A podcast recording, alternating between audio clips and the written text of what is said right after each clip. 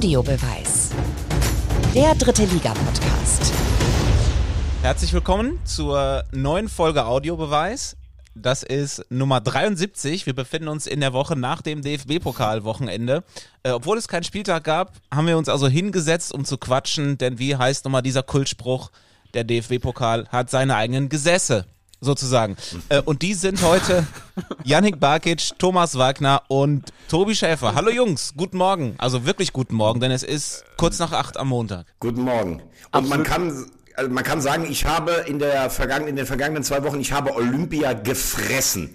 Also ich habe, ich habe mir nachts um Viertel vor vier den Wecker gestellt für Kajak und Bahnradfahren und sowas. Und ich habe jetzt einfach am Wochenende weiter durchgefressen, den DFB-Pokal. Und jetzt, Schön. jetzt die Olympischen Ringe unter den Augen.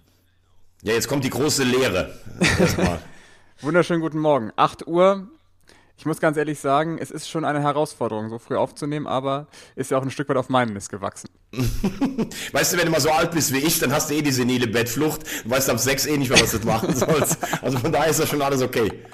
Einer fehlt heute übrigens. Das ist Markus Höhner. Der ist nicht da. Der ist in ähm, einer wohlverdienten Urlaubspause in, was war das, Griechenland? Genau. Ja. Hellas. Er hat uns aber ähm, oder mir eine ganze Reihe von, von Sprachnachrichten äh, oder Aufnahmen geschickt zu den verschiedensten Themen vom Wochenende. Das werde ich dann nachher immer zuspielen, sodass wir auch seine Meinung und Expertise zum Pokalwochenende haben. Wollen wir denn direkt äh, loslegen? Rein rein in den DFB-Pokal. Ich habe ähm, übrigens für euch beide, äh, ganz kurz nur, ich habe für euch beide am Schluss noch eine kleine Quizfrage mitgebracht. Ich weiß, das ist nichts Offizielles, aber Janik, du kannst schon mal nervös werden. da wurden wir übrigens auch angeschrieben äh, bei Instagram, dass, dass das Quiz vermisst wird. Irgendwie müssen wir uns da was einfallen lassen, dass das wieder zurückkommt. Oder in einer, einer neuen Form. Ja, ich brauche noch, in, in meiner Pokalsammlung ist noch ein bisschen Platz. Dann äh, lasst uns doch mal das DFB-Pokalwochenende aus Drittligasicht wohlgemerkt chronologisch durchgehen und wir fangen mit dem Freitag an.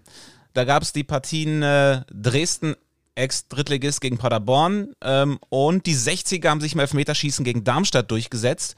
Und dazu jetzt erstmal die Expertise von Markus Höhner. Ja, am Freitag war ich ja noch da und habe einen gemütlichen Pokalabend gemacht. Ähm, zugegeben, nix dritte Liga, habe erstmal Dynamo Dresden live verfolgt, weil ich es einfach auch schön und spannend finde, wie unser Drittliga-Aufsteiger von der letzten Saison ja so einen guten Saisonstart hinlegt. Das finde ich schon cool. Äh, Heimsieg, dann unentschieden beim HSV, jetzt im Pokal, das war ja ein, ein ganz heißes, enges Spiel. Also äh, hat Spaß gemacht zuzugucken und habe ich ja alles richtig gemacht. Danach bin ich ich dann rübergegangen zu den Löwen in die Verlängerung. Also als Drittligist gegen Darmstadt zu Hause gewinnen, die Löwen sehr ambitioniert, hat mich jetzt nicht völlig überrascht, aber es war ja auch knapp, es war eng, ähm, es war ein cooles Spiel. Natürlich ist äh, ein ganz dicker Schlüssel und ich glaube auch ein Faustpfand für die Saison, die Torwartfrage. Marco Hiller überragend äh, und gar nicht mal nur wegen dieses Elfmeters. Von fünfen kannst du mal einen halten, theoretisch, äh, das passt schon, auch wenn der andere keinen gehalten hat. Ähm, aber in der 119. diesen Kopfball da noch rauszufischen gegen den äh, Patrick Pfeiffer war es, glaube ich, den da noch rauszukriegen, also äh, echt stark. Im Elfmeterschießen Nerven behalten, dicker Glückwunsch an die Münchner Löwen. Äh, bisschen Glück gehabt, das reguläre Tor von Steinhardt, also das zählende Tor von Steinhardt war nämlich eigentlich nicht regulär, weil Biancardi da ähm, aktiv im Abseits steht, weil genau in der Schussbahn, da haben sie ein bisschen Glück gehabt, aber in diesem Sinne ähm, nochmal Glückwunsch an die Löwen, sie haben es ins Ziel gebracht. Ähm, und ganz wichtig finde ich auch äh, zu wissen, dass auch Yvonne Mölders wieder aus der Sommerpause raus ist. Bei Instagram kann man das alles verfolgen. Sie ist am Ballermann mit der Familie und hat da auch dieses Spiel verfolgt mit Leib und Seele. Ach du liebe Güte. Ja, dem ist ja fast nichts hinzuzufügen, würde ich sagen. Also das 60 gewinnt Nächst, gegen Darmstadt. Genau, das 60 gegen Darmstadt gewinnt schon fast überraschend, dass sie ein Elfmeterschießen dafür brauchten. So wie die Verfassung der beiden Teams gerade ist. Ich fand auch, dass das der, ähm, wie soll man sagen, der souveränste, das souveränste Weiterkommen war, beziehungsweise das erwartbarste Weiterkommen eines Drittligisten. Das haben wir auch schon im Vorfeld gesagt, dass das wahrscheinlich ähm, passieren wird. Ich fand es wirklich interessant, dass vor dem Spiel noch diskutiert wird, ob Tom Kretschmer vielleicht spielt, ähm, die Nummer zwei, weil er ja auch wirklich gut gespielt hat in der Liga. Und äh, dass Marco Hiller dann so den Stempel aufgedrückt äh, oder aufdrückt in diesem Spiel mit den guten Paraden, ähm, zeigt schon, dass sich Löwen, dass sich die Löwen äh, auf der Torwartposition nicht verstecken müssen. Also ähm, das ist äh, ist schon ein gutes Faustpfand für die Saison auch, wenn du da Ruhe hast auf der Position. Aber Yannick, äh, auf der anderen Seite muss ich sagen, klar, wenn einer zweimal so spektakulär hält wie Kretschmann, dann können Fragen aufkommen. Aber es wäre ja ein Witz, Hiller spielt so eine starke Saison, dann äh, kriegt er eine rote Karte im, im letzten Spiel der vergangenen Saison. Ähm, und also praktisch unverschuldet kann er in den ersten beiden Spielen nicht spielen, weil das war ja jetzt keine rote Karte, die er allein zu verantworten hatte in diesem Spiel in Ingolstadt. Und da finde ich Kölners Reaktion halt einfach super. Der dann sagt, äh, also irgendeiner hat ihn gefragt, sie können den doch gar nicht rausnehmen, äh, eigentlich. Und dann hat er gesagt, ein Trainer kann alles. Und natürlich spielt er. Ich glaube, wenn du jetzt da einen Wechsel vornimmst, das bringt die Statik in der ganzen Mannschaft durcheinander. Weil dann wird es ein paar geben in der Mannschaft, die denken, was ist denn mit dem Kölner los? Ein paar ist es egal, ein paar freuen sich vielleicht für den Kretschmann. Dann hast du direkt Fraktionen in der Mannschaft du musst einfach sagen, der hat zwei Spiele gut gespielt. Ist super, dass wir so einen zweiten Mann haben, aber du darfst den Hiller niemals anzählen. Wenn der jetzt vielleicht zehn Spiele verletzt gewesen wäre, dann ist es eine andere Situation. Und ich bin bei euch angesichts äh, der Corona-Fälle bei Darmstadt, die übrigens, glaube ich, auch in der zweiten Liga von einer richtig schweren Saison äh, stehen, war das erwartbar, weil ich glaube, die Unterschiede zwischen Spitze zweiter Liga und so untere Hälfte zweite Liga sind jetzt auch nicht so groß. Aber es zementiert, zementiert natürlich jetzt auch nochmal so die Favoritenstellung von den 60ern in der dritten Liga. Ne? Sind äh, weitergekommen und äh, hat sich ja jetzt so rauskristallisiert in den letzten Wochen, dass sie schon vielleicht, wenn man alles zusammenrechnet, der Top-Favorit auf den Aufstieg jetzt sind. So mit, mit, wenn man alles zusammenrechnet, gefühlt. Ne? Und mit diesem Druck müssen sie jetzt dann erstmal weiter umgehen in der Liga. Ich finde, die ich spielen extrem konstant. Ich glaube, 60 wird die Mannschaft sein, die die wenigsten Leistungsschwankungen haben wird. Also hinten sind sie mittlerweile total gefestigt und die spielen extrem souverän. Und ich glaube, das wird die auch durch die Saison tragen. Ich würde jetzt gar nicht von Aufstiegsfavorit sprechen, ähm, würde ich bei keiner Mannschaft in diesem Jahr in der dritten Liga, weil es einfach nicht den großen Favoriten gibt. Aber 60 hatten wir ja schon vor, dem, vor der Saison auf dem Zettel und das werden sie auch weiterhin sein. Und ein Wort noch zu Kretschmer. Ähm, ich glaube fast, dass er jetzt im Landespokal spielt, weil wir wissen ja, der DFB-Pokal war, war, jetzt auch nur die Generalprobe für die 60er. Die spielen ja am, am Mittwoch im Toto-Pokal erste Runde. Das ist natürlich viel wichtiger und ich glaube, da wird dann Kretschmer spielen, weil er dann einfach so doch in besserer Form ist als Hiller. Der wichtigere also ich, Wettbewerb im Endeffekt. Also ich fasse nochmal zusammen. Kretschmer ist die Eins und Hiller darf als Nummer zwei nur einen Wettbewerb spielen und das ist, ist die dritte Liga. So ist also die äh, Barkic'sche ähm, Wertigkeitstabelle. Wahnsinn. So, so sieht's aus. Aber eins muss ich auch noch zu den Löwen sagen. Ähm, ich möchte es jetzt mal total zuspitzen. Ich glaube, die Löwen müssen, müssen ist immer so ein Wort, müssen in diesem Jahr aufsteigen. Weil du hast dieses Jahr gefühlt äh, oben das mit allem Respekt die schwächste Konkurrenz. Du hattest in den Jahren vorher immer ein, zwei Mannschaften, die waren so bockstark besetzt, dass du gedacht hast, okay, Dritter ist schon was. Das wird nicht weniger werden. Wahrscheinlich kommen nach diesem Jahr aus der zweiten Liga wieder richtig starke Mannschaften runter. Die Löwen sind jetzt gefestigt, die haben einen guten Trainer, die wissen, wie man oben mitspielt und haben es bisher nicht geschafft. Also es wird ja nicht besser. Wenn, je länger du dritte Liga spielst, umso größer wird ja auch ähm, die Schere zur zweiten Liga. Also wenn man das Wort müssen zulässt, dann sage ich, die müssen dieses Jahr hoch. Ich wünsche ihnen alles Gute dafür. Das ist natürlich auch nicht einfach unter so einem Druck, aber es gibt für mich jetzt auch nichts mehr, wo ich sage, da sind die Löwen im Nachteil gegen irgendeine andere Mannschaft. Ich glaube, die Voraussetzungen für den Aufstieg sind, glaube ich, werden, glaube ich, nie besser sein als in diesem Jahr. Genau, so kann man es auch ausdrücken. Ja, ja, das meinte ich, wenn man das so mit reinrührt äh, in alles, dann ja, sind für mich die 60er eigentlich aktuell ganz weit oben. Aber warten wir erstmal noch ab und kommen zu einer Partie, wo auch ein Torwart sehr im Mittelpunkt stand. VfL Osnabrück besiegt Werder Bremen mit 2 zu 0 und was für eine Leistung von Pippo Kühn. Äh, aber ich will nichts vorwegnehmen, auch da hören wir erstmal Markus Höhner.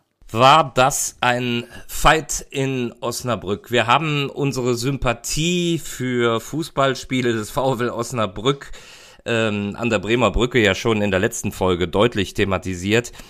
Aber das, was sich da am Samstagnachmittag wieder abgespielt hat, eine Mischung eben aus, aus Emotionen und brutalem äh, äh, Fußballfight. Ja, ich habe mir nur gedacht, deswegen gibt's den DFB-Pokal. Da hat eigentlich nur noch gefehlt, dass das Stadion noch was voller ist und dass es äh, Flutlicht an ist. Natürlich, Werder mh, steht da, nachdem Sargent und Osako dann über Nacht auch noch verschwunden sind, mit einem katastrophalen Kaderumbruch. Also das ist meiner Meinung nach äh, wohl basierend auf finanziellen Zwängen, dass du lange warten musst, aber eine absolute Katastrophe. Jetzt kommst du so in die Saison rein.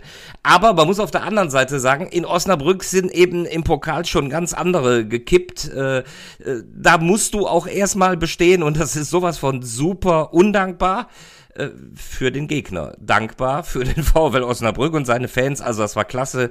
Ähm, am Ende dann noch mit diesem Kunstschuss von Sven Köhler. Also das perfekte Pokaldrama äh, das auch, glaube ich, euch äh, totalen Spaß gemacht hat. Ohne parteiisch zu sein, aber einfach dafür liebst und lebst du den DFB-Pokal. Glückwunsch an den Drittligisten VfL Osnabrück. Ähm, ich finde aber auch, dass du bei dem Spiel siehst, ähm, dass, also für mich ist das keine Überraschung. Für mich ist es überhaupt keine Überraschung, wenn Osnabrück gegen Bremen gewinnt. Für mich wäre es jetzt auch keine Überraschung gewesen, wenn Braunschweig gegen den HSV gewinnt. Ähm, das sind Spiele, also ähm, teilweise wie, wie im äh, Vergleich mit dem HSV, die letztes Jahr noch in einer Spielklasse gespielt haben. Das sind Mannschaften wie Braunschweig zum Beispiel, die in der Liga sich noch schwer tun, diese Rolle umzuswitchen. Abstiegskampf zweite Liga, jetzt müssen sie die Spiele machen, hat man gegen Viktoria Berlin gesehen. Aber kompakt hinten stehen, keiner erwartet was von dir, auf Konter zu lauern und dann das Publikum mitzunehmen, das ist ja für eine heutige moderne Drittligamannschaft kein Problem mehr. Die sind genauso fit wie der Erstligist, die sind schon im Spielbetrieb drin, verteidigen und Räume eng machen kann mit mittlerweile jede Mannschaft. Und zur Wahrheit gehört natürlich auch im Falle Osnabrück. Ich glaube, Bremen hat dreimal Aluminium getroffen. Ähm, also da kann ich jetzt noch nicht mal sagen, wobei ich den, diesen Kaderumbruch bei Werder auch nicht so ganz verstehe. By the way, da kann ich jetzt noch nicht mal sagen, dass Werder total enttäuscht hat. Das war halt so ein Spiel. Osnabrück trifft mit seiner Chance, hat hinten Glück, steht gut, die Zuschauer sind da. Für mich keine Überraschung. Trotzdem natürlich äh, für den VfL, den ich deutlich stärker einschätze, als ich das vor der Saison gedacht hätte. Finde, das sieht nach gutem Fußball aus. Auch das Ding in Saarbrücken mit zehn Mann da zu gewinnen. Also ich glaube, die habe ich in der Vor, also als, wir darüber mal gesprochen haben, wer kann oben mitspielen, habe ich die ein bisschen unterschätzt. Also ich habe das Spiel komplett gesehen am Samstag und ich muss sagen, ähm, das war noch nicht mein Highlight, da kommt der, kommen wir ja gleich noch zu, zum ersten FC Magdeburg, aber das Spiel war schon richtig geil und ich muss sagen, ich war ein bisschen parteiisch, weil ich war absolut für den VfL und äh, muss sagen, dass sie das, was sie letzte Woche schon in Saarbrücken gezeigt haben, diese Emotionalität und diese diese Euphorie, diese Flamme, die sie da entfacht haben, haben sie komplett auf dieses Spiel übertragen. Und was man festhalten kann, ist, dass es total unangenehm sein wird, in diesem Jahr gegen den VfL Osnabrück zu spielen, vor allem an der Bremer Brücke. Und das hast du auch schon richtig gesagt, Veggie. Es war jetzt kein ähm, hochverdienter Erfolg, weil die hatten schon sehr, sehr viel Glück und sehr viel Unvermögen von Bremen, dass sie da dreimal den Pfosten treffen. Kühn hat super gehalten, definitiv. Aber man erkennt schon, dass ähm, die Idee vom, vom neuen Trainer Daniel Scherning, dass, dass man die versucht umzusetzen, dass es da noch so an der Präzision mangelt, was das Spielerische angeht, aber Fakt ist, es tut total weh, gegen den VfL zu spielen. Ähm, was mir aufgefallen ist, ähm, die hatten in der ersten Halbzeit so eine Phase, da hatten sie 10, 12, 13 Ecken hintereinander bekommen. Und dann habe ich mich daran erinnert, so irgendwie war doch Osnabrück immer eine, eine Mannschaft, die immer einen perfekten Freistoß oder Standardschützen hatte. Also früher war es ja Alvarez, der ja schon lange nicht mehr da ist. Letzte Saison war es ähm, äh, Kerk oder auch äh, Schmidt. Und dieses Jahr haben sie halt bislang nur Kleinhansel und Simakala. Und ähm, das ist noch nicht so die Qualität, die ich mir wünsche, weil ich weiß nicht, ob du dich daran erinnerst, Veggie, das Freistoßtor von Alvarez gegen 60 München in der letzten Minute vor drei Jahren oder so. Also für mich war Alvarez Freistoß, halblinke Position, war für mich immer irgendwie ein Tor gefühlt. Und das fehlt dem VfL vielleicht noch ein Stück weit in dieser Saison, aber ansonsten muss ich sagen, hat sehr viel Spaß gemacht und äh, am Samstag bin ich ja wieder da. Aber interessant ist, dass du schon sagst, Alvarez, der ist schon so lange weg. Ich glaube, der ist anderthalb Jahre weg. Wie, wie, wie sehr man anscheinend altert hier beim Audiobeweis. und ich sehe gerade das Gesicht von, äh, von Tobi, der sich da durch seinen gelehrten Bart streicht und gerade gedacht hat, ja, ja, der Kleinhansel, der kommt noch. Nein, das mit, mit den anderthalb Jahren weg ist natürlich auch dann, wenn so eine Mannschaft dann mal ein Jahr in der zweiten Liga verschwindet und wir immer nur auf dem, auf dem Drittligaschirm gucken, dann, äh, dann verschieben Du bist Zweitliga-Moderator mittlerweile auch. Ja, auch das noch, ja. Äh, aber Yannick, du hast es angesprochen, Samstag, wir zwei beiden äh, in Osnabrück gegen Wien Wiesbaden. Und äh, ich kann eins schon verraten, Spoiler-Alarm, ähm, es wird Quiche geben Es wird Quiche geben. Ich, Ja. ich habe diese, dieses Wochenende geprobt, weil das kann man ja nicht mal so äh, aus der kalten Hose machen. Ich habe äh, vorgebacken und äh, sozusagen die Generalprobe und äh, nächste Woche Samstag gibt's dann äh, die richtige Quiche. Moment, Moment, jetzt muss ich nur eins fragen. Ist jetzt Köln weiter auf der Landkarte südlicher gesetzt worden? Also für mich ist in Köln, Köln-Osnabrück 200, 220 Kilometer. Es gab doch, äh, gibt's eine neue Regelung oder was, Janik? Ausnahme, Ausnahme. ah, okay. Also die 300 Kilometer äh, Grenze ist noch nicht gekippt worden. Nein. Okay. Nein, das ist eine Ausnahmeregelung. Ähm, die Erklärung dazu folgt dann auch äh, in den nächsten Wochen. Seid gespannt. Äh, Eine Frage nur noch, ganz kurz, äh, Osnabrück, bevor wir das abschließen. Du hast gerade gesagt, ich habe das Spiel jetzt, wie gesagt, nicht ganz verfolgt, sondern nur in der Zusammensetzung. Du hast richtig gesagt, äh, dieses Spielsystem von Scherning, der ja aus der Baumgart-Schule kommt, ähm, hat Osnabrück grundsätzlich auch Spieler dafür, die das spielen können? Klappt es deshalb schon so gut?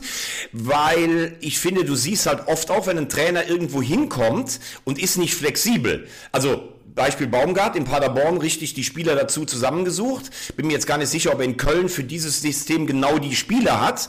Also muss er sich ein bisschen anpassen. Wie macht Scherning das in Osnabrück? Also ich muss ganz ehrlich sagen, Sima Kalla, denn der Name sagte mir schon vorher was, aber ich habe den noch nie 90 Minuten spielen sehen. Ähm, und ich würde es jetzt mal an der Personalie festmachen. Der, der Spieler kommt ja aus der vierten Liga, fällt schon total auf. Also ähm, der setzt extreme Leidenschaft in sein Spiel, total laufintensiv. Und ich glaube, da gilt es noch so ein bisschen gegenzusteuern, dass man, dass die Mannschaft nicht überdreht, weil was man, was schon auffällt, ist, dass sie unfassbar viel laufen, unfassbar viel den Körper einsetzen, aber dass es dann halt fehlt in der Präzision, Passspiel, ähm, Genauigkeit und so weiter. Ähm, ich glaube schon, dass, dass Scherning in Summe schon die Spieler dafür hat. Man muss ja auch dafür nicht vergessen, dass Wuten und Bertram ja noch zwei Spieler sind, die ja noch in der Hinterhand stecken. Wuten ist noch nicht fit und Bertram kam dann rein. Ähm, ich glaube schon, dass es auf, auf Strecke schon funktionieren kann mit Scherning. Und was ich ganz interessant fand, dass, ähm, ähm, ich weiß nicht, ob ihr das gesehen habt, die Osnabrücker haben jetzt die rechte Bank aus Kamerasicht.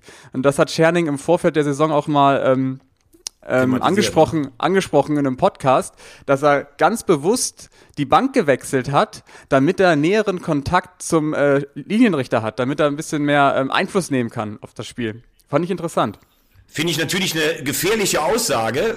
Wenn das zu deutlich wird, dann kannst du natürlich als Linien- oder Schiedsrichter darauf eher reagieren und sagen, jetzt machen wir es extra nicht. Aber vielleicht hat es den Vorteil, dass der gegnerische Trainer diesen Linienrichter nicht so beeinflussen kann. Aber auf jeden Fall sehr gewagt, das öffentlich auch noch zuzugeben. Ja, aber äh, können, genau, können die Schiedsrichter nicht spontan entscheiden, dass sie dann einfach die Seiten switchen? Also ist es festgelegt, wo der äh, Linienrichter Ja, immer ja. läuft?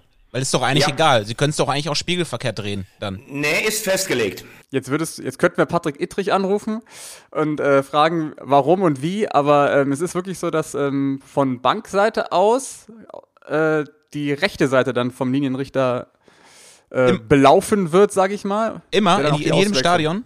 Ich meine ja. Meiner Meinung nach auch. Schiedsrichter. Wir brauchen einen Schiedsrichter-Experten.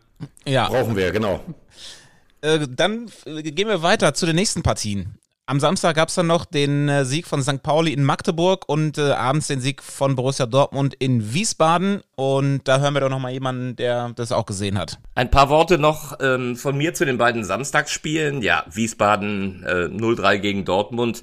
Der, der Halland hat Talent, das habe ich jetzt gesehen. Doch, finde ich. Der, der kann was, der ist gut.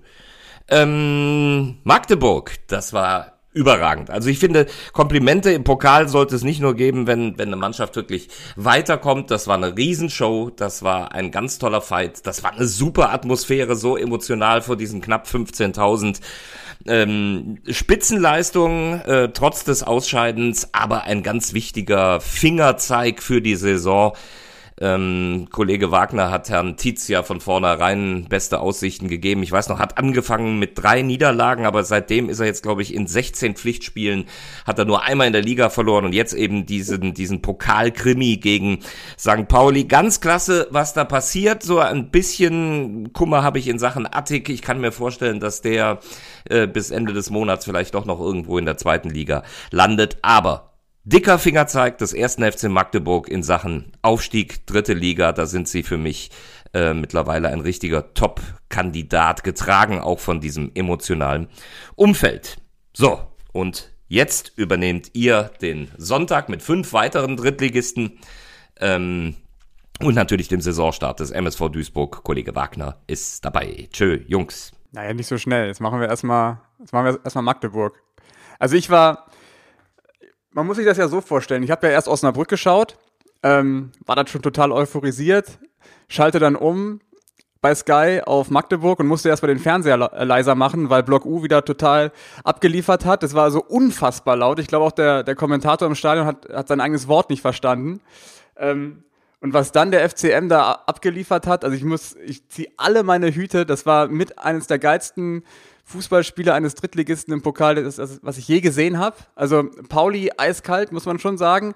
Aber ich habe mir jetzt mal so ein paar Zahlen rausgeschrieben. Ich glaube, die standen bei Liga 3 online. Ähm, wenn man 68% Ballbesitz hat, doppelt so viele Pässe spielt, 20 zu 3 Ecken und jetzt kommt's 45 zu 11 Torschüsse als Drittligist gegen einen Zweitligisten. Also einfach unfassbares ähm, spielerisches Niveau von, von Magdeburg und ein Wort zu Barisch Attik, der ist einfach, ähm, der darf eigentlich nicht in dieser Liga spielen. Ne? Der muss eigentlich, also vom, vom spielerischen Ansatz her, von seiner Kreativität her, ist der absolut Bundesliga, muss ich echt sagen. Thomas Kraus würde jetzt sagen, wahrscheinlich würde der körperlich in der ersten Liga aufgefressen werden. Aber ansonsten, was er für Pässe spielt, ist einfach nur absolut überragend. Ja, vielleicht an der Stelle dann ganz kurz noch einen kleinen, äh, kleinen Nachtrag hier von Markus. Kleine Ergänzung noch zu Attik.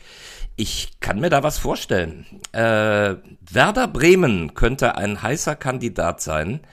Ähm, die haben jetzt gerade ihre Transfers endlich tätigen können, äh, dass sie Leute von der Payroll kriegen äh, und Ablösen generieren ähm, mit Sargent, mit Osako, der weggeht. Und Anfang setzt dort auf ein klares 4-3-3. Da könnte ich mir vorstellen, dass man längst hellhörig geworden ist, dass ein Attik da gut auf die Außenposition passen würde, die ja bisher bei Werder Bremen nicht so gut besetzt ist. Also ich ähm, bin, bin dabei äh, erstmal bei Janik, ähm, dass ich es Wahnsinn finde, wie ein Drittligist einen Zweitligisten und Pauli ist ja sicherlich eine Mannschaft, die eher im oberen, äh, in der oberen Hälfte einzuordnen ist, äh, da bespielt ich finde es insgesamt Wahnsinn. Die haben ja eigentlich, wenn du drauf guckst, vor der Saison Qualität verloren aus dieser erfolgreichen Mannschaft der Endphase. Und ich kann mich ganz selten daran erinnern, dass ich eine Mannschaft mal gesehen habe in der dritten Liga, die so dem Trainer glaubt. Also ich habe das Gefühl, egal was die jetzt machen würden, die Spieler kommen alle in ein funktionierendes Umfeld und die trauen sich Fußball zu spielen. Die glauben an sich. Über diesen wahnsinnigen Wandel mitten im Abstiegskampf haben wir ja schon gesprochen. Das hätte ja auch grandios in die Hose gehen können. Ähm, und zur Artig, ja, die Frage ist natürlich, mit dem steht und fällt das Ganze natürlich, weil du kannst ja immer Leute ins System reinholen, du kannst auch dem äh, Trainer glauben. Manche Spieler, die sich das selber gar nicht zugetraut haben, vor so offensiv zu spielen, machen das, aber einen, der überragend kickt, brauchst du ja dann schon mindestens. Und was würde ein Attik jetzt bringen, wenn der geht? Also du kannst ja in diesen Regionen dritte Liga also selbst wenn der eine Million bringen würde, das wäre ja schon viel Geld. Oh, Janik, korrigier mich. Million 1,5. Ja klar, ich hätte jetzt eher an 2 Millionen gedacht. Ja, aber ich denke mal, gerade wegen Corona würden die dann sagen, vielleicht 1,3 plus Bonuszahlungen. Das ist natürlich viel Geld für einen Drittligisten, da müssen wir gar nicht drüber reden. Aber wenn du Artig jetzt verkaufst, in der Euphorie, in der Magdeburg gerade ist, dann verkaufst du damit, finde ich, alle Ambitionen noch irgendwie oben anzugreifen. Weil, weil das ist der einzige Spieler, finde ich, den du nicht ersetzen kannst. Und das ist natürlich dann eine Abwägung, ob du sagst, okay, wir spielen dieses Jahr vielleicht oben mit, haben damit eine Euphorie und können nächstes Jahr vielleicht dann noch den Aufstieg als realistisches Ziel wieder ausgeben. Vielleicht sogar dieses Jahr oben mitspielen. Oder ähm, wir versuchen das irgendwie aufzufangen, was aber jeder weiß, das geht nicht so einfach. Und das könnte sicher auch einen Bruch innerhalb der Mannschaft und in der ganzen Euphorie geben. Also deshalb, wenn ich was zu sagen hätte, und ich habe ja echt ein, ein, ein großes Fanherz aus der, aus der Nähe, also aus, aus, gar nicht aus der Nähe, Quatsch. Ich habe kein Fanherz aus der Nähe, sondern eine total sympathische Weitsicht auf Magdeburg. Würde ich sagen, ihr dürft alles, aber nicht Attic verkaufen. Ich hatte Barisch Attik ja nach dem Spiel, nach dem ersten Spiel in Mannheim ähm, gefragt, wo er ja schon auch Bombe aufgetreten ist mit einem Tor, mit einer Vorarbeit, äh, ob die Fans denn Angst haben müssen, dass er denn wirklich vielleicht noch wechselt. Und da hat er nur so ein verlegenes, nee, nee, alles gut. Also da lässt, lässt natürlich ein bisschen Raum für Interpretation offen. Natürlich werden da gerade Gespräche geführt. Alles andere wäre ja fahrlässig von, von Zweit- und möglicherweise Erstligisten, wenn man nicht da zumindest mal Interesse anmelden würde. Auf der anderen Seite sage ich, sage ich auch ganz klar, äh, er hat ja in der Vergangenheit immer sein Talent mal angedeutet, aber richtig auf dem Niveau permanent abgeliefert hat er bisher ja nicht, außer in Magdeburg. Ich glaube, solchen Spielern tut es dann auch mal gut, anderthalb bis zweieinhalb Jahre auf einem Niveau, wo man körperlich, wo man immer spielt, einfach den Stempel aufzudrücken. Und so alt, dass er nicht noch höher wechseln kann, ist er ja auch noch nicht. Ja, und wenn sie ihn jetzt verkaufen sollten, was ich nicht glaube, dann würde echt die komplette Grundlage weggezogen werden von dem, von dem Spiel von Christian Titz. Ähm, deswegen, also ich kann es mir eigentlich gar nicht vorstellen, dass sie ihn verkauf, verkaufen würden. Ähm, die haben ja auch gefühlt, glaube ich, überhaupt nicht den Druck aus finanzieller Sicht, das zu machen. Natürlich, wenn da jetzt ein, ein Mondpreis angeboten wird von 5 Millionen, glaube ich, musst du das machen. Aber alles, was so in dem Rahmen zwischen 800.000 und 1,5 Millionen liegt, das, das ist es einfach nicht wert, weil du einfach dem der Mannschaft dann einfach schon eine ganze Saison klaust. Gucken wir weiter auf den Sonntag und da war natürlich ein Spiel sehr im Fokus. Waldhof Mannheim gelingt die Revanche, quasi die Pokalrevanche gegen Frankfurt und äh, besiegt die Eintracht. Unfassbar, was da los war in Mannheim. Und ähm, am Ende auch wirklich verdient, muss man sagen. Wenn man auch nochmal die Chancen dazu nimmt, die die Mannheimer hatten, also es hätte ja durchaus noch deutlicher ausgehen können. Ja, für mich der überraschendste Erfolg von einem Drittligisten gestern. Waldhof Mannheim hat, hat mich echt überrascht. Hätte ich nicht gedacht, dass Frankfurt da mit dem neuen Trainer ähm, so schleppend reinkommt. Ähm, und ich muss sagen, für Patrick Glöckner freut es mich total weil ein Stück weit ist es ja auch sein Meisterstück, sein erstes mit Waldhof Mannheim, weil wir haben in der letzten Saison häufig über ihn gesprochen, dass er wenig Kredit hat bei den Fans, weil wir wissen ja alle, in Mannheim zählt ja eigentlich erstmal nur der Derby-Sieg gegen den ersten FC Kaiserslautern. Das hat er letztes Jahr nicht geschafft, obwohl er auch viele Spiele vorher vor dem Derby gewonnen hat in Serie, aber das Derby dann eben gegen Antwerpen dann, ich sag mal, verkackt hat.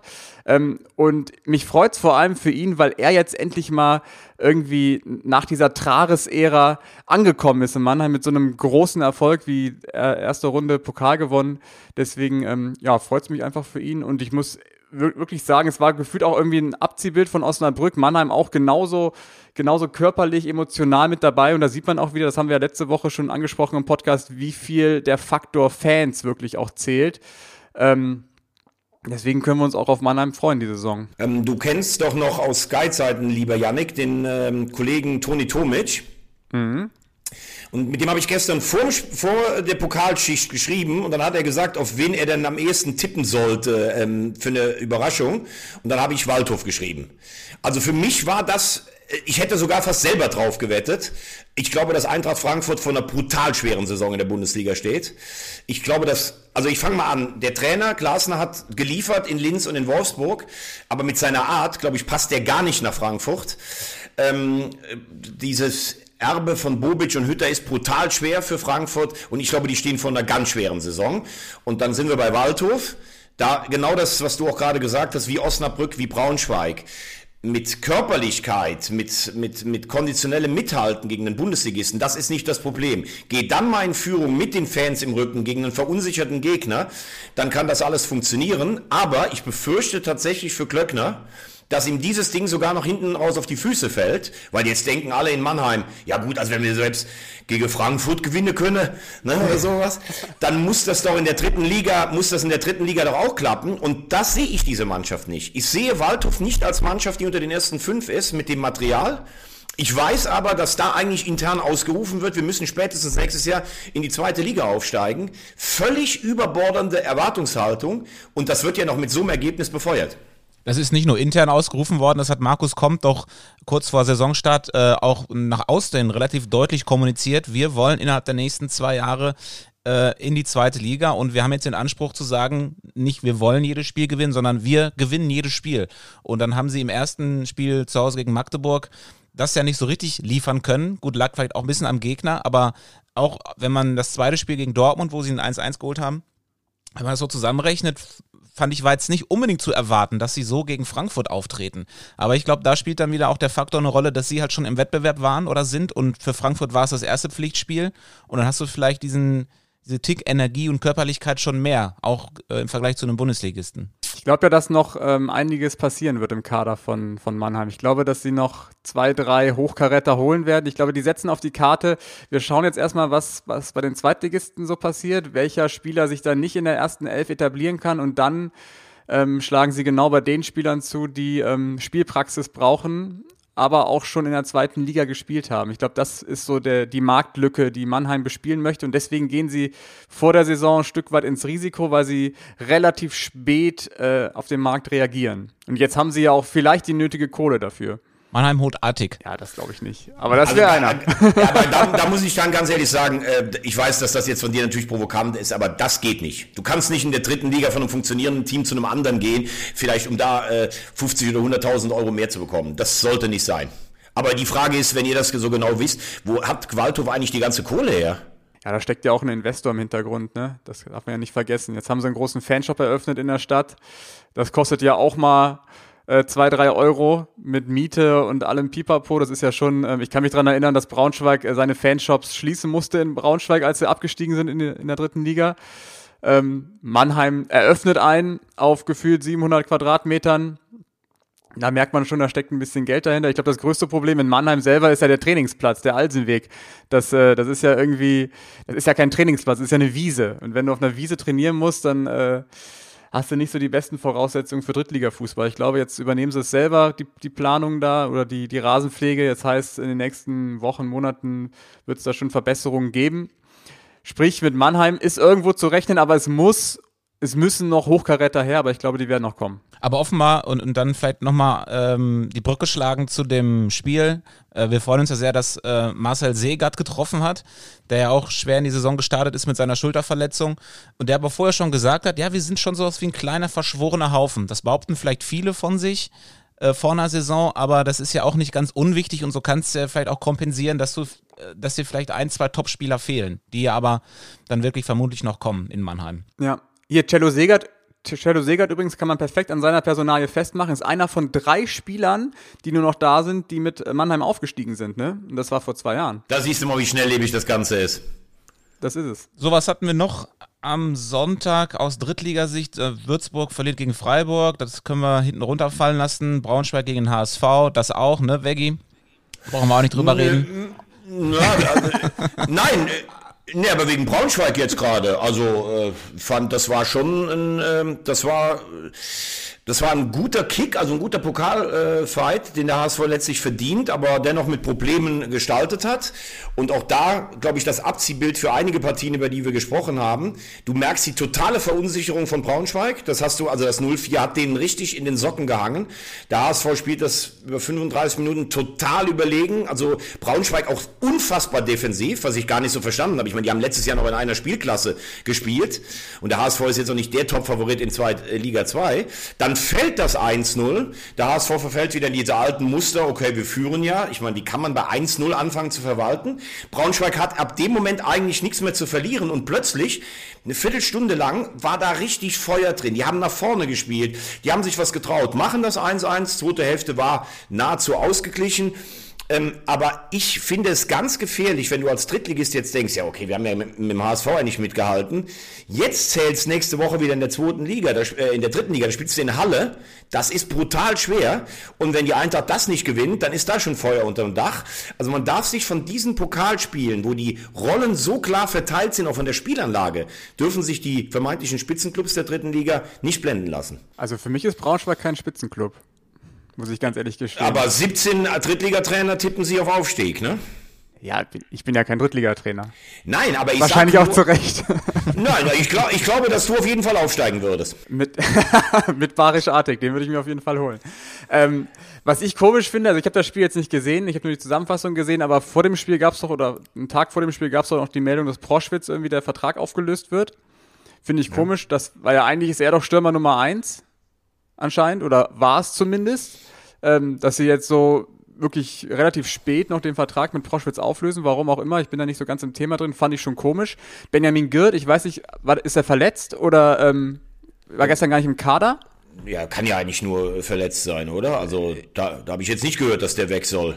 Also, die haben ja erst geholt, deswegen. Äh ja, wollte, wollte ich gerade sagen. Also, aber manchmal gibt's ja so Dinger, nach zwei Wochen wird der Vertrag aufgelöst, weil da irgendeiner sagt, aber so, das ist ja auch nicht weit von Girts Heimat entfernt. Also, da können jetzt auch keine familiären Gründe so eine Rolle spielen oder sowas. Mhm. Ich finde es auf jeden Fall ziemlich komisch, dass da noch so eine, so eine große Fluktuation ist auf Positionen, die ja eigentlich schon jetzt gesetzt sein müssten in einem Kader. Ähm, ja, und unabhängig davon haben wir ja schon letzte Woche ausführlich über Braunschweig gesprochen. Ähm, ich finde auch komisch, dass Danilo Wiebe auf einmal Rechtsverteidiger ist. Warum der nicht wieder im defensiven Mittelfeld spielt, wo er irgendwie. Wurde aber gestern von deinem Mentor Patrick Wasserzieher ähm, sehr gelobt für das, was er gespielt hat. Ja gut, Patrick hat natürlich ein, ein, Auge dafür. Sorry, Patrick. Genau, genau. Oh gut, dass du noch aufgepasst hast. Janik, du kennst ihn noch vom um Umrühren, ne? Ja, ja, genau. Nee. Aber jetzt mal ganz ehrlich, äh, kann das nicht sein, dass äh, kann das nicht sein, dass äh, äh, Braunschweig auch einfach ein bisschen sparen muss? Ich meine, die letzten Jahre waren ja wirklich, das waren ja auch finanzielle Gewaltakte, Abstiege, dann wollten sie wieder hoch und Proschwitz wird sicherlich noch einer sein von der Zeit so, der hat noch einen guten Vertrag, das können sich nicht alle leisten, wenn du einen Giert hast. Ich meine, eine reicht, wenn, wenn du verletzungsfrei durchkommst. Und äh, ich wollte das übrigens eben gar nicht, äh, gar nicht negativ meinen. Ich schätze den äh, Kollegen Wasserz hier sehr. Der hat das Spiel gestern kommentiert und ich war auch überrascht, Wieber auf der rechten Seite, der hat da echt ganz schön Meter gemacht und den habe ich jetzt eigentlich nicht so als offensiven Schienenspieler so im, äh, im Blick. Ach, Schienenspieler, da hast du was mitgenommen aus dem Sommer, ne? Klar. Schienenspieler und Ankerspieler ist auch so ein neues Wort. Äh, wie kommen wir denn jetzt von Proschwitz und Girt zum SV Meppen? Da fällt mir jetzt keine Überleitung ein. Äh, da kann ich nur eins sagen, apropos Stürmer, das größte Ekelpaket Deutschlands hat wieder zugeschlagen. Der sollte sich eigentlich in den Keller setzen und schämen für den Scheiß, den er seit Jahren spielt, Davy Selke. Und dann führt er sich gestern auf, als wenn er Deutschland zum WM-Titel geschossen hätte. Ich muss ganz ehrlich sagen, es tut mir leid. Ich finde dieses Verhalten einfach zwischen affig und ekelhaft. Die eine Kameraeinstellung, Hintertor, andere Seite. Da sieht man ganz genau, wie viele Bierbecher und äh, wie viel Gespritze da auf ihn draufprasseln. Es, ist, es sah wirklich extrem eklig aus, aber ähm, ja, und das Verhalten von ihm bin ich voll bei dir, Veggie. Also es ist einfach scheiße, sowas. Und nicht falsch verstehen, äh, wenn ich das noch sagen darf, Tobi, Entschuldigung. Ähm, der ist, äh, Selke habe ich auch früher mal gedacht, so von der Körperlichkeit könnte das gar kein schlechter Stürmer sein. Ich finde es auch gut, wenn man sich als Stürmer nicht alles gefallen lässt. Und man kann auch mal emotional sein. Und der wird sicher aus dem Meppener Fanblog auch das eine oder andere zu hören bekommen haben. Also wir wollen jetzt auch nicht immer so tun, als wenn da nur Friedensblauhelmtruppen in Meppen im, im Stadion sind oder sowas. Aber ich muss das ja als Spieler auch ein bisschen einordnen. Ich würge mich da in der 90. Minute zu einem 1-0 und äh, Meppen war nicht die äh, schlechtere Mannschaft. Dann finde ich, kann man auch ein Jota äh, bescheiden Gegner jubeln, auch wenn für ihn das vielleicht wichtig ist. Und das verstehe ich einfach nicht, was, was das soll. Finde es eigentlich völlig unabhängig davon, dass jetzt Selke das Tor gemacht hat und wie er gejubelt hat, äh, grundsätzlich sehr schade, dass Meppen das Ding nicht gewonnen hat, weil das war halt so ein Spiel, wo, wo eigentlich dann die, die Geschichte wäre eigentlich so gewesen, Meppen gewinnt dann irgendwie eins. So, die Chancen hatten sie auf jeden Fall, die Emotionalität war da mit der, mit der Vergangenheit oder mit der jüngeren Vergangenheit von Meppen hätte das jetzt super gepasst. Das wäre also richtig verdient gewesen und ähm, schon bitter, dass es nicht geklappt hat. Rico Schmidt hat vor dem Spiel ja gesagt, wir sind der Little City äh, Club. Und ähm, dann hatten sie ja die Hertha wirklich, wirklich am Rande. Ja, und dann hat es leider nicht geklappt. Ich hoffe trotzdem, dass Meppen daraus irgendwie was ziehen kann und äh, irgendwie so ein bisschen Energie, Energie gewinnt für die Liga. Also ich glaube, es hört sich jetzt blöd an, aber ich habe mich heute Morgen gefragt, okay, was hätte man eher genommen, den Sieg gegen Lautern oder den Sieg gegen Hertha? Also ich yes. hätte den Sieg gegen Lautern genommen. Ja, klar. Ich glaube, ohne einen Sieg gegen Lautern hättest du aber auch nicht gegen Hertha gewonnen. Ich glaube, der Sieg gegen Lautern war dann eher nochmal so der nötige Schub, den sie brauchten, um so aufzutreten gegen, gegen Hertha. Aber äh, Tobi, stell dir mal vor, ne, du bist Meppen, du hängst eigentlich seit über einem Jahr mit dem Messer am Hals, Existenzkampf, dann weißt du auch, wir müssen zu Hause endlich mal wieder Spiele gewinnen, dann empfinde ich den Druck gegen Lautern für deutlich höher als in so einem Spiel gegen Hertha, wo dir keiner sauer ist, wenn du 4-0 verlierst. Aber je länger ein Spiel dauert, je länger du dich da reinarbeitest, und das ist halt Kopfsache. Ich glaube, bin ich ganz klar bei Yannick, gut, das hätte Meppen Geld gebracht, gebracht, das hätte ihnen überregionale Aufmerksamkeit gebracht, aber ansonsten lenken Erfolge im Pokal oft auch ab. Also ich glaube, so wie es gelaufen ist, ist das für, für, für das Emsland und für Meppen alles total gut. Nur auf den Ligaerhalt konzentrieren. Apropos Liga, ich glaube, wir sind jetzt durch, was Pokal angeht, obwohl heute haben wir noch zwei Spiele, ne? Ja, Lautern gegen Gladbach. Vielleicht doch noch ein Satz dazu. Bei aller Vorfreude auf das Spiel in, in, in Lautern ist man natürlich jetzt gerade sehr frustriert, dass doch nur 5000 Zuschauer rein dürfen, statt wie lange geplant und angekündigt 20.000. Das bringt die finanziell wieder in richtige Schwierigkeiten. Und ähm, Thomas Hengen hat da jetzt auch so ein bisschen Alarm gemacht.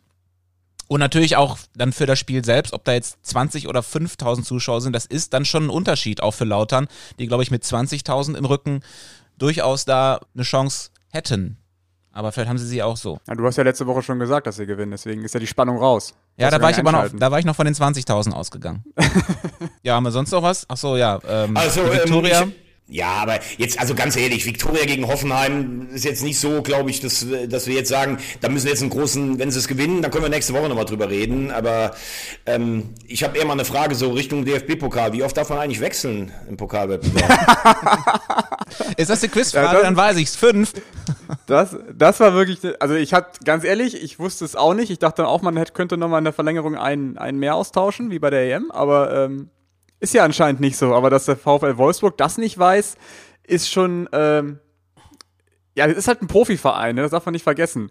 Ähm, ist, ist nicht zu wissen, ist ja die eine Sache, aber dann den, den Schiedsrichter oder den Betreuer zu fragen, ey, dürfen wir und sich dann auf das Urteil äh, zu verlassen, das finde ich schon sehr, sehr mutig. Also ich, ähm, muss sagen, ich habe das ja auch so ein bisschen äh, gesehen. Ich finde, dass äh, Preußen echt eine, so eine richtige Männermannschaft hat mittlerweile. Die werden sicherlich mit Essen oben mitspielen.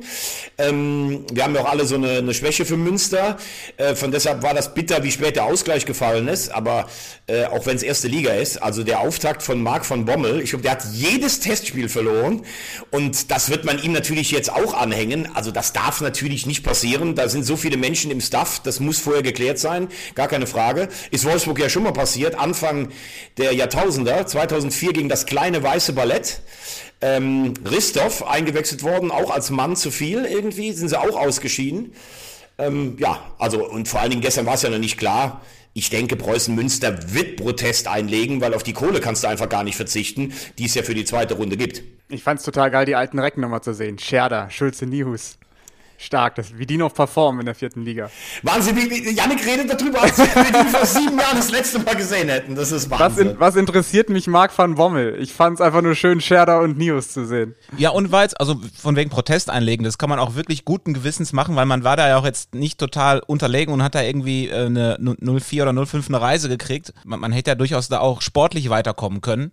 Ja, und wer dann so einen Fehler macht als, als Erstligist, als Champions League-Teilnehmer wohlgemerkt, ähm, der muss mit den Konsequenzen dann auch leben. Ich habe einen schönen Tweet gelesen, ich glaube von Günther Klein, der gesagt hat, Marc van Bommel neulich beim Training, ihr Sechster vorne, ihr spielt dann äh, 3 gegen 2.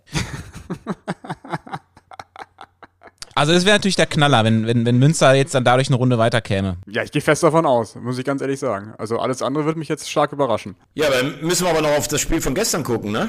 Ligaspiel unser täglich Brot. Der MSV ist ja auch endlich in der Saison angekommen. Und du warst ja. da? Ja. Beim 13-0-Sieg? Also mit Strassi. Ich finde ja genau mit Strassi. Ich finde ja, äh, es gibt ja, es gibt ja eigentlich drei MSV-Lieder im Vorfeld eines Spiels, aber das, was jetzt direkt vom Anpfiff äh, läuft, dieses, da gibt es einen Club im Revier. Also muss ich jetzt sagen, da kriege ich jedes Mal Gänsehaut. Es waren gestern tatsächlich doch nur, wie viel stehen hier drin? Sieben, sechs da. Es hätten ja zehn auch, auch kommen dürfen. Trotzdem war es äh, sehr emotional, auch gerade vorm Spiel. Ich habe ja mit dem äh, großen MSV-Fan Joachim Lambi äh, vor, dem, vor dem Spiel und in der Halbzeit bestreiten dürfen. Ähm, ja, für den MSV natürlich brutal wichtig. Nach all diesen, nach der negativen letzten Saison, nach der negativen Krönung, dieses Debakel gegen Wuppertal im Niederrhein-Pokal. Jetzt haben sie einen Dreierpack an Auswärtsspielen. Ähm, die spielen in Saarbrücken, die spielen in Osnabrück, in Magdeburg. Das muss man sich mal vorstellen. Wenn du das nicht gewonnen hättest gestern, was da schon wieder los gewesen wäre. Ähm, und äh, ja, haben sie gut gemacht. Ist alles alles auch rund gelaufen. Die Fitnessprobleme hast du nicht mitbekommen, obwohl Baccalords äh, nicht dabei war. Budaou spät reingekommen, Push trifft nach 28 Sekunden. Man muss aber auch sagen, so toll ich dieses Märchen finde, also Havelse in der Verfassung ist nicht Drittligatauglich. Äh, das muss man ganz hart sagen, obwohl sie, wenn sie den Elfer reinmachen, wahrscheinlich kann das Spiel ganz anders laufen, weil dann auch die Stimmung bei Duisburg kippt. Ähm, und das ist so bitter, als Havelse, du hast, kannst diese Euphorie eigentlich gar nicht mitnehmen. Du steigst auf ohne Fans. Gegen Schweinfurt haben sie das ja auch richtig gut gemacht in der Relegation. Spielst auch ganz ordentlich mit, aber das ist dann doch zu harmlos. Und wenn die vorne nicht was machen, dann steht, so leid mir das tut, für mich der erste Absteiger schon fest. Ähm, ich habe ja meine Hausaufgaben gemacht, habe mir alles angeschaut, Vorlauf, Halbzeit, Nachlauf, habe mir hier so ein paar Stichpunkte gemacht. Ähm, erstmal oh. zu Havelse, bevor Moment, wir jetzt kommt haben. für unsere Zuhörer, jetzt kommt die detaillierte Sendungskritik von Janik Bakic. Nee, erstmal kurz zu Havelse. Ich glaube, äh, vor zwei Wochen war ja auch Uwe Koschinat sehr erleichtert, als sie da 1-0 gewonnen haben, weil der genau wusste, dieses Spiel gegen Havelse musst du einfach gewinnen, weil das ist wie eine Art Pokalspiel. Du kannst da als favorisiertes Team nur verlieren. Ähm, und deswegen glaube ich auch, dass der MSV Duisburg sehr, sehr froh ist, dass sie auch so hoch gegen, den, gegen Havelse gewonnen haben, weil das ähm, verschafft dir jetzt schon so ein bisschen Luft und Selbstvertrauen. Ähm, zuerst habe ich mir hier Lambi aufgeschrieben. Ich muss ehrlicherweise gestehen, das ist ja, ist ja ein Traum von Drittliga-Experte, was der alles auf dem Kasten hat. Die ganzen Wechsel von Havelse und wie der MSV spielen möchte. Also der Typ ist ja voll Profi, muss man echt sagen. Und ihr beide da im Duo, du hast ja auch immer versucht, noch irgendwie so ein Tänzer, eine tänzerische Vokabel mit einzupflegen. Fand ich sehr gut von dir. Richtig stark. Ähm, was mir dann aufgefallen ist in dem, in dem ich habe so ein bisschen das Spiel durchgeschattelt, dass der MSV ja wirklich mittlerweile körperlich richtig dagegen hält. Also das, was letztes Jahr gefehlt hat. Ähm, da haben sie nachgebessert und ich glaube, dass auch dieser, dieser Athletiktrainer, den sie geholt haben, Ruben Solis, ähm, dass der noch eine ganz entscheidende Personalie werden könnte, nicht nur jetzt, gerade wegen der Corona-Zeit, sondern auch noch im Laufe der Saison. Der war ja schon letztes Jahr in, in Uerdingen, als der mal kurz weg war, weil sie ihn nicht mehr bezahlen konnten. Ähm, da waren sie richtig froh, als er wieder da war, weil der auch irgendwie so eine positive Stimmung im Team erzeugt hat. Also ich glaube, es ist eine ganz wichtige Personalie im Team von, von Pavel Dotschew. Ähm, dann habe ich mir noch aufgeschrieben, Ademi. Ademi ist ja so ein, so ein Spieler, der ja total unterm Radar läuft in Duisburg, weil irgendwie hat ja gefühlt jeder Bauchschmerzen, wenn der auf dem Feld steht. Ich weiß gar nicht warum, weil, okay, der hat wahrscheinlich jetzt auch zwei Jahre Grütze gespielt, aber das, was er gestern gemacht hat, muss ich sagen, wenn er das jedes Mal macht, dann hat, Bu dann hat Buadus seinen Stammplatz auch nicht sicher.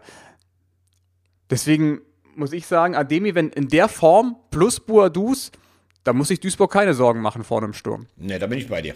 Übrigens, äh, apropos Athletiktrainer, diese Latino-Athletiktrainer, die können ja richtig. Diese, ähm, man fragt sich ja immer, wenn man im ganz großen Fußball guckt, jetzt lächelt Tobi wieder so versonnen, äh, man fragt sich ja eigentlich seit zehn Jahren, wann Atletico Madrid eigentlich mit diesem kraftraubenden Stil mal einbricht unter Diego Simeone. Die haben so einen uruguayanischen Fitnesspapst. Das ist, glaube ich, die fitteste Mannschaft in ganz Europa. Und diese alten Säcke, die laufen jedes Jahr wieder so viel. Ich glaube tatsächlich, dass im modernen Fußball, da bin ich vollkommen bei dir, wir haben, das Spiel ist so schnell geworden, so anspruchsvoll, so intensiv. Wenn du einen richtig geilen Athletiktrainer hast, dann kannst du echt nochmal 5% rausquetschen. Aber ich glaube, es ist gar nicht so einfach, ein Athletiktrainer zu sein, weil du bist ja dann der Typ, der die Mannschaft komplett die ganze Woche über ähm, tot trainiert im Endeffekt, aber das, aber dann den Spielern zu vermitteln, ey, das, was wir hier machen, das bringt dich weiter, nicht nur am Samstag, sondern auch über die gesamte Saison, ist es ganz schwierig, da so der, ja, der, der gute Laune-Onkel zu sein, aber dann trotzdem dafür zu sorgen, dass sie richtig ausgepowert werden. Ganz schwierige, ganz schwieriger Charakter.